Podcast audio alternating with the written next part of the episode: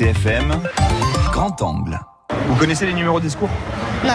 Vous connaissez pas Les pompiers C'était pas le 18 Le 18, très bien. Une fois qu'on a passé l'alerte, d'accord, on va attaquer le massage cardiaque. Vous allez passer une première main. Vous allez croiser les doigts avec l'autre main. Quand vous allez appuyer, vous avez un petit voyant vert.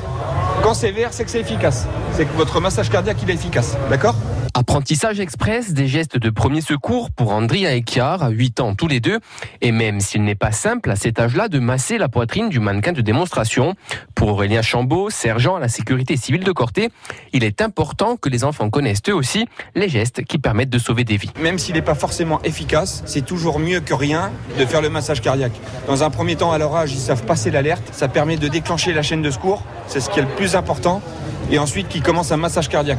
Voilà. Selon les pompiers et le personnel de l'USC 5, pas assez de Corses sont sensibilisés aux gestes de premier secours. Manu Vital, irresponsable secourisme à l'USC 5 de Corté. Beaucoup de gens sont réticents sur ça, donc là, ça permet, oui, de montrer, d'enlever ce doute, de les familiariser avec le geste, les faire masser sur du mannequin de simulation comme on a là, leur fait mettre un défibrillateur automatique externe de simulation, donc ça enlève un peu ce doute et ça les amène à peut-être essayer d'aller se former, soit sur du geste qui sauve, soit sur de la prévention de secours civique du niveau 1. Parmi les acteurs de la sécurité qui participent à ces rencontres, la gendarmerie.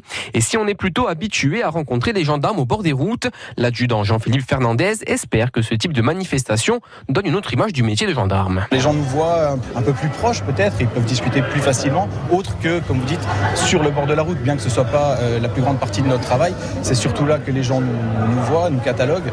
Euh, le fait de nous voir à des stands comme ça, ça permet de garder une proximité et nous trouve peut-être plus abordables, j'espère. Ces rencontres sont aussi l'occasion de sensibiliser la population aux nouvelles formes de délinquance.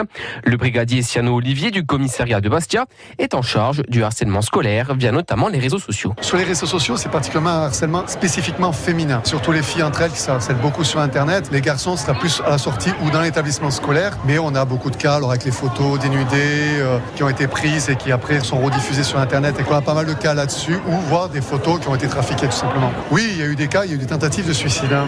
C'est quand même quelque chose qui, qui existe. hein. Après, euh, Dieu merci, à ma connaissance, il n'y a jamais eu de suicide, mais il y a quand même eu des tentatives. Donc c'est allé quand même très très loin. Et sur Internet, c'est allé très très loin aussi. Des rencontres de la sécurité qui se déroulent également dans les collèges. France Bleu RCFM.